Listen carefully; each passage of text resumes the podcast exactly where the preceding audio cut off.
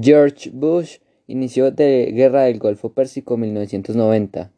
Discurso del presidente George Bush padre en la televisión poco después del inicio de los ataques el 16 de enero de 1991. Cinco meses antes, los tanques y los soldados de Saddam Hussein cruzaron la frontera hacia el vecino Kuwait y apoderándose de esta pequeña nación rica en petróleo. A continuación, las tropas iraquíes se dirigían en masa a lo largo de la frontera de Arabia Saudita, nación rica en petróleo, poniendo en grave peligro los intereses de los Estados Unidos de América. Hace solamente dos horas, fuerzas aliadas comenzaron un ataque sobre objetivos militares en Irak y Kuwait.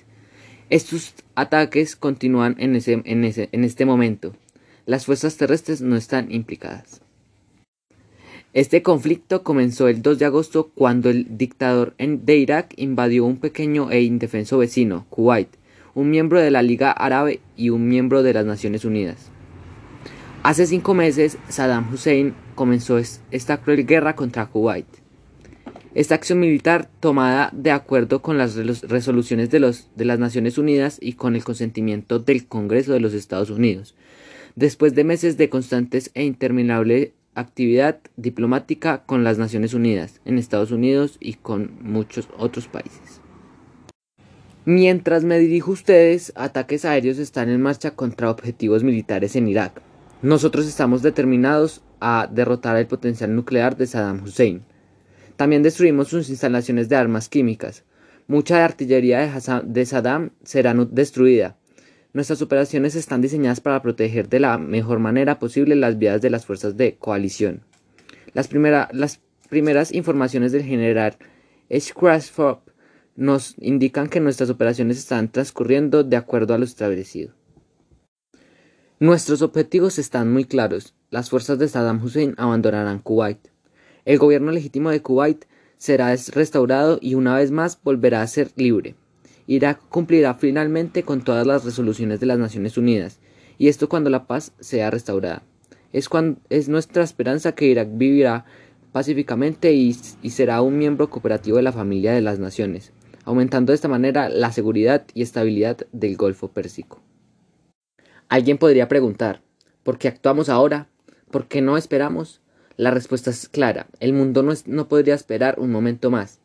Las sanciones, aunque han tenido algún efecto, no han mostrado ningún signo de cumplir con sus propósitos. Las sanciones han sido puestas porque hace ya más de cinco meses y nosotros y nuestros aliados hemos llegado a la conclusión de, de que las sanciones por sí solas no forzarán a Saddam a salir de Kuwait. Mientras el mundo espera, Saddam Hussein sistemáticamente viola, saquea y hunde una pequeña nación. Saddam ha subyugado a los kuwaitíes y cometido verdaderas atrocidades, entre ellas la mutilación y asesinato de niños inocentes. Mientras el mundo espera, Saddam busca ampliar su arsenal de armas químicas, con armas de destrucción masiva infinitamente más peligrosas. Y mientras el mundo espera, mientras el mundo habla de paz y de retirada, Saddam Hussein avanza sobre Kuwait. Este es un momento histórico. Nosotros hemos hecho en el pasado año un gran progreso en terminar una larga era de conflicto y de guerra fría. Hemos tenido ante nosotros la gran oportunidad de forjar para las futuras generaciones un nuevo orden mundial, un mundo donde gobierne la ley, no la ley de la jungla. No tenemos ningún problema con la gente de Irak.